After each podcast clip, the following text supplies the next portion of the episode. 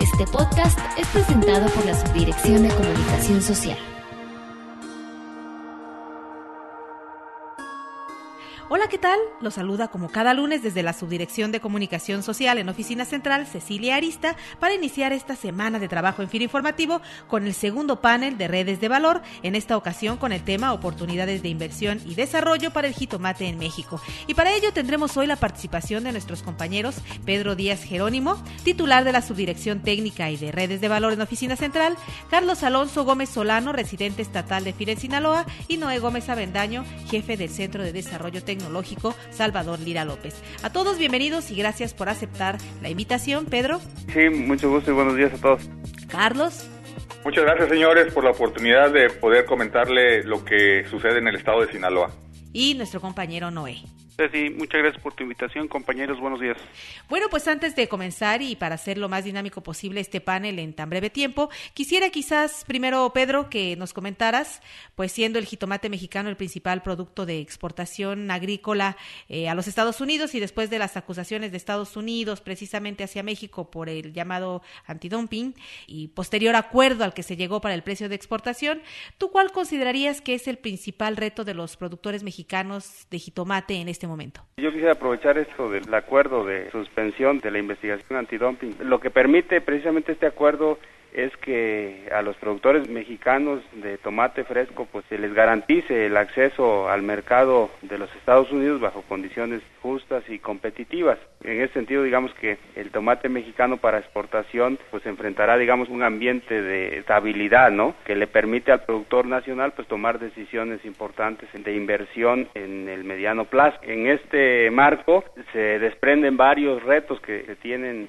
para los productores de tomate a nivel nacional, que se mantenga esa cuota de mercado que ya tiene el tomate mexicano en Estados Unidos, donde los tomates mexicanos representan el 85% de las importaciones totales.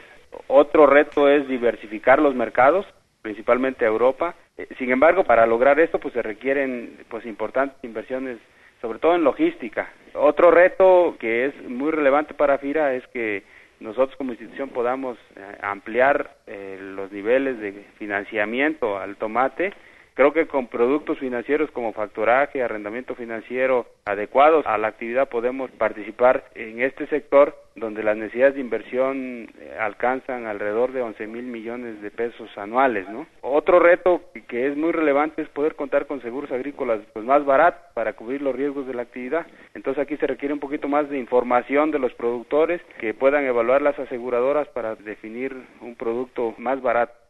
En este sentido, ingeniero Carlos Alonso Gómez, residente estatal de Fines, Sinaloa, pues el estado en el que te encuentras es por mucho el que concentra gran parte de la producción del jitomate en el país, no sé, quizás ya está cerca del 40% del volumen de la producción nacional. De manera que con ese camino de experiencia que ya tiene Sinaloa, ¿cuál identificas que ha sido el factor que más ha facilitado el crecimiento de este producto en la región? Bien, la producción de tomate en México se ha incrementado en los últimos años en un 44%. Sinaloa aporta el 37% más menos de la producción nacional, principalmente para exportación. El crecimiento en la producción en Sinaloa se ha dado fundamentalmente porque las empresas han creado ventajas competitivas muy importantes con respecto a las empresas internacionales, sobre todo las de Estados Unidos, de la Florida y de California. Estas ventajas competitivas podemos mencionarlas rápidamente en cuanto a calidad e inocuidad, en cuanto a adopción de tecnologías en todos sus procesos, en crear canales de distribución directos a los consumidores, en la misma capacitación de su personal, en otorgar un servicio eficiente y sobre todo, fundamentalmente, en tener precios competitivos. Estas empresas han corrido un proceso de integración vertical y horizontal. Esto les permite poder tener la certidumbre de poder estar en competencia a nivel mundial. Algo importante que se ha dado en el estado de Sinaloa es que estas empresas se han adaptado rápidamente a los cambios requeridos en la globalización. Otro factor importante es que se ha incrementado la producción de tomate en Sinaloa bajo ambiente controlado, lo cual ha propiciado a tener mayor productividad y calidad para competir mundialmente. El incremento de la demanda de tomate mexicano por Estados Unidos y Canadá trae mayores demandas de crédito por parte de las empresas, situación que se ha reflejado en el incremento en nuestros saldos de cartera en empresas productoras de tomate.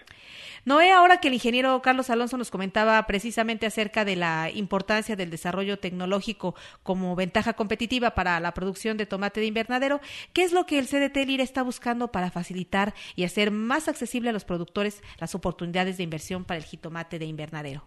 Actualmente la participación institucional vía el Centro de Desarrollo Tecnológico se enfoca a identificar tecnologías, validarlas y generar conocimientos prácticos enfocados a que todo productor, ya sea pequeño, mediano o grande, tenga a su alcance oportunidades tecnológicas que permiten incrementar su nivel de eficiencia en la producción de jitomate bajo ambiente protegido. Esta eficiencia no solo la medimos por cuánto nos cuesta en pesos producir un kilo de jitomate, sino además al consumo de recursos por kilogramo producido, recursos como son agua, kilogramos por metro cuadrado, variedades e injertos resistentes a enfermedades, así como uso eficiente de fertilizantes. Por mencionar, en la actualidad un kilogramo de jitomate a cielo abierto con riego rodado se producen con 214 litros de agua.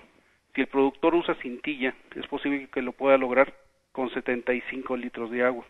Y si lo hace con hidroponía recirculante, como actualmente lo hacemos en el CDT, se puede producir un kilo de jitomate con 18 litros de agua. Además, lo más importante es que el productor ahorra con ello cerca de 200 mil pesos anuales por hectárea por concepto de uso eficiente de sus fertilizantes. Podemos concluir, Ceci, que el CDT ofrece a todo productor oportunidades tecnológicas para hacer más eficientes sus producciones de jitomate, pero además otros cultivos como son pimientos, pepinos, berries, lechugas y flores de corte actualmente.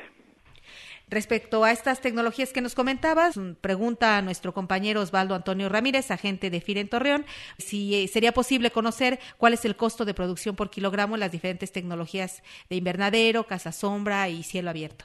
Las experiencias que tenemos aquí en el CDT con hidroponía recirculante y los costos que hemos obtenido andan sobre los 2.80 o 3.20 el kilo de jitomate. En hidroponía, donde no se utilizan drenajes nuevamente llega a subir a 3.80, 4 pesos. Aquellos productores que utilizan cintilla a cielo abierto o riego rodado, hay algunos que nos han reportado hasta 6 pesos por kilogramo. Cuando esos 6 pesos los comparas contra los 4.50 que te está pagando el mercado nacional y no están vinculados con una empresa tractora, pues una empresa que tiene a quebrar.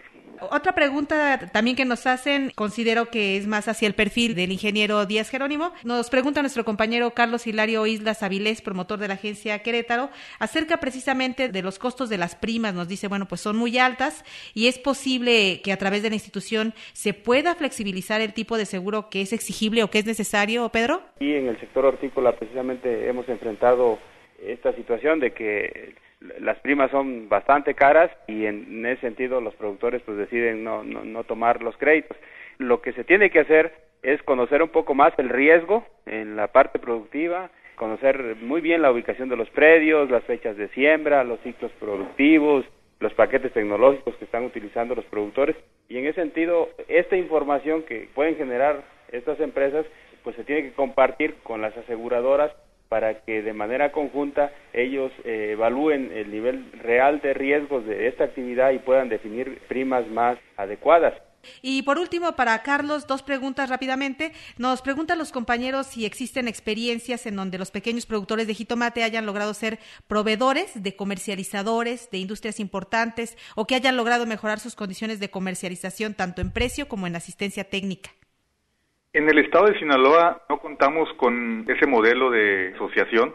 Sin embargo, es conveniente comentar que en el estado de Nuevo León existen dos empresas muy importantes de pequeños productores que se han integrado verticalmente para poder desarrollar esquemas de producción de tomate bajo invernadero. Creo que vale la pena poder darle seguimiento a esos dos proyectos donde realmente han estado incursionando gradualmente hacia los mercados nacionales e internacionales.